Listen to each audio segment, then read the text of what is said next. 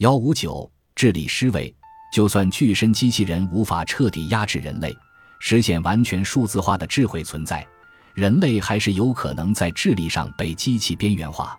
在二零一六年的一场 TED 演讲中，我们在第十章提到过的萨姆·哈里斯提出，智力就是信息处理能力，而机器的信息处理能力还将持续提高。他得出结论：机器压制人类不过是时间问题。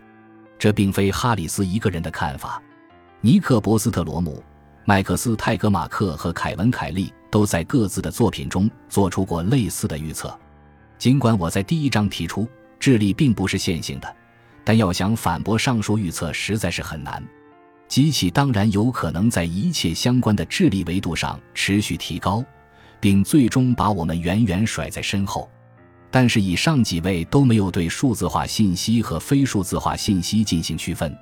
如果非数字化信息是这个世界上必不可少的，那么能真正在智力上碾压我们的技术目前还没有问世。我在第八章提出的观点，认知不是数字的、算法的，或许可以帮我们争取更多的时间。随着我们对智力的神经科学原理的了解越来越深入，要制造出拥有正确的程序、能匹敌甚至超过人类认知功能的机器，也将变得越来越简单。智慧机器是造得出来的，我们的大脑作为一部大自然创造出来的智慧机器，便是无可辩驳的明证。认为只有人类 DNA 驱动的生化机器才能拥有智慧，是不是太牵强了？具身认知的概念是否能拯救我们的命运？毕竟，数字机器永远不可能拥有人类的躯体。在第十一章和第十二章中，我们看到交互比计算更加强大。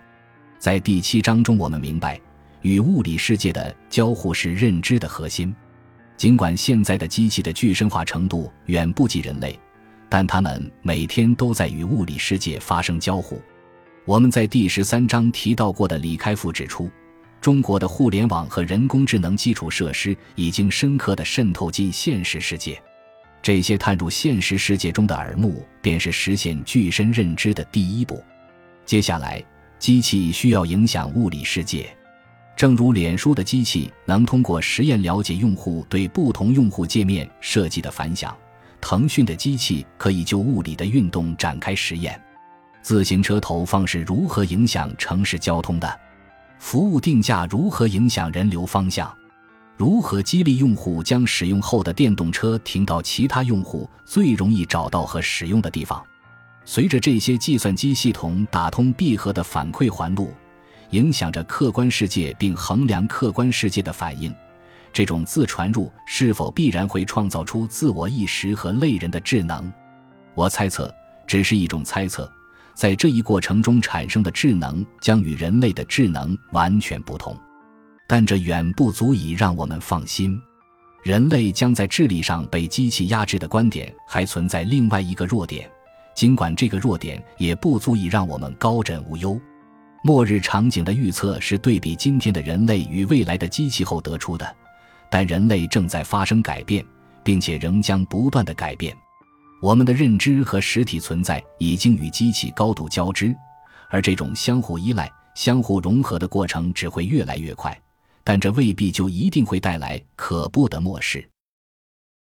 感谢您的收听，本集已经播讲完毕。喜欢请订阅专辑，关注主播主页，更多精彩内容等着你。